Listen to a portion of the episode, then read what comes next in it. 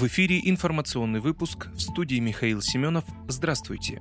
Справедливая Россия за правду предлагает выплачивать компенсации за жилье, утраченное в результате теракта или ЧС. Фракция СРЗП в Государственной Думе внесла на отзыв в правительство России законопроект, который предполагает выплату компенсаций гражданам за жилье, утраченное или поврежденное в результате теракта или чрезвычайной ситуации. Руководитель партии Сергей Миронов, комментируя документ, напомнил, что в настоящее время на федеральном уровне выплата денежной компенсации за утраченное в результате пожара жилое помещение предусмотрена только для отдельных категорий граждан, утративших жилье на территории Чеченской Республики. Иных случаев предоставления компенсации федеральным законодательством не предусмотрено. Инициатива фракции устраняет этот пробел в законодательстве и предполагает, что право на компенсационные выплаты закрепляется за собственниками жилых помещений, за исключением жилых помещений, находящихся в залоге по договору ипотеки, так как отношения между его сторонами урегулированы договором. Он отметил, что компенсации не будут выплачиваться лицам, связанным с терроризмом, террористической деятельностью, а также в случае, если по их вине произошла чрезвычайная ситуация или была затруднена ее ликвидация.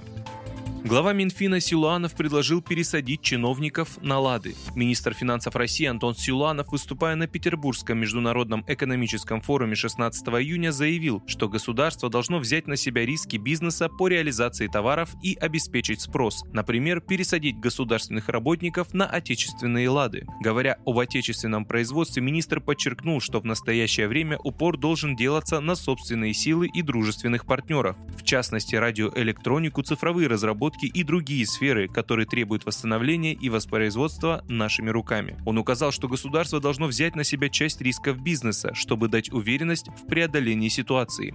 Он подчеркнул, что в условиях, когда нужно производить больше собственных товаров, которые раньше завозились из-за рубежа, власти готовы взять определенные риски в реализации товаров отечественных производителей. Тем не менее, по его словам, лекарство в виде господдержки отрасли не должно стать наркотиком во избежание разгона инфляции и ухудшения жизни граждан граждан. В этом вопросе нужно помнить о бюджетной стабильности.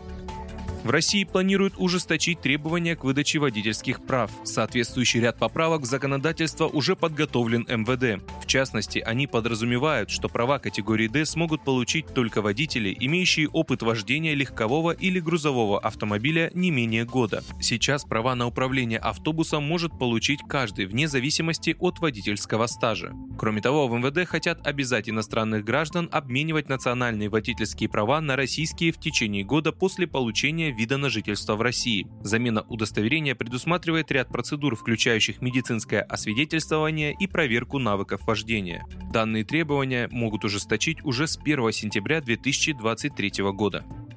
Росавиация продлила ограничение полетов на юг России. Режим ограничения на выполнение полетов в 11 аэропортов юга и центральной части России продлен до 24 июня 2020 года, сообщили в Росавиации. Временно ограничены полеты в аэропорты Анапы, Белгорода, Брянска, Воронежа, Геленджика, Краснодара, Курска, Липецка, Ростова-на-Дону, Симферополя и Элисты. Вы слушали информационный выпуск. Оставайтесь на справедливом радио.